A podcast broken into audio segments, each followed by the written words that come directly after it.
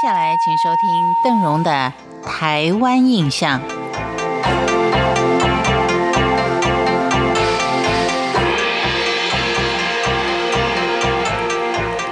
在今天的老街集锦当中，为您介绍的是道丰内海畔的麻豆老街。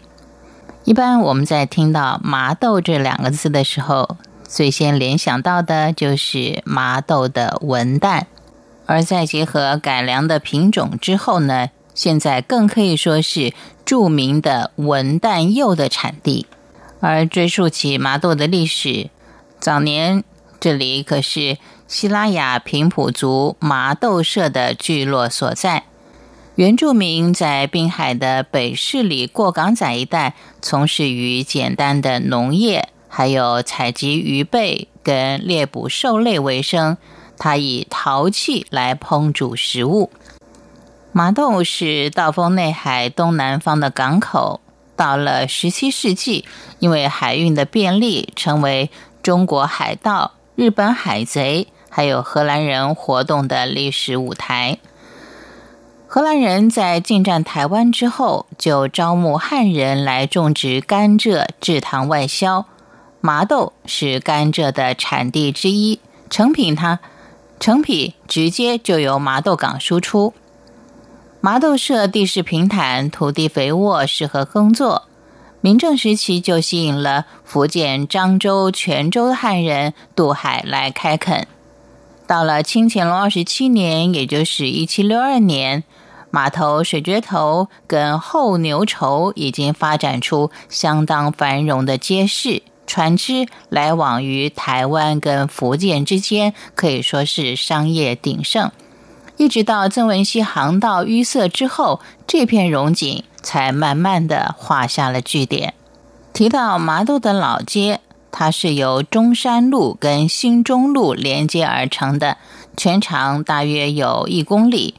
街道经过日治大正九年的市区改正，两旁的店铺多为两层的洋楼建筑，立面用洗石子做出繁复线条跟浮雕来装饰，主要是采昭和时期的现代主义手法，呈现出规律协调之美。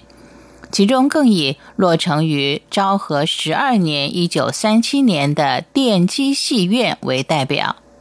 而当您有机会走进草甸尾的巷弄当中，您可以在空气中闻到淡淡的咸味，因为这里当年到处林立的都是腌咸菜桶，如今呢已经是看不到了。今人不见古时月，今月曾经照古人。拜访麻豆，除了去品尝名震海外的文旦柚之外，也可以到老街去走一趟，欣赏一下先民所遗留下来的宝贵文化资产跟建筑之美。除了麻豆地区之外，另外有一处就是湾里溪畔的善化老街，它也曾经是西拉雅平埔族穆家流湾的大武垄社的居住地。在汉人入垦之后，原住民就向大内乡民头投射来迁移。明正时期，这里是以半农半兵的开垦政策经营的，逐渐发展成了乡街的经济中心。因为开发良好，就更名为善化里西堡，善化之名就由此而来。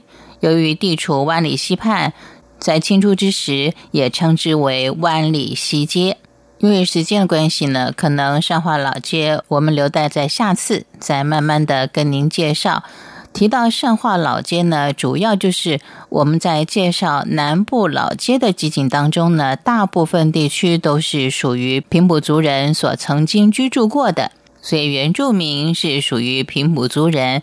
但是参与开垦及发展城市经济的，则是属于汉人。感谢您今天的收听，我是邓荣，台湾印象，我们下回见。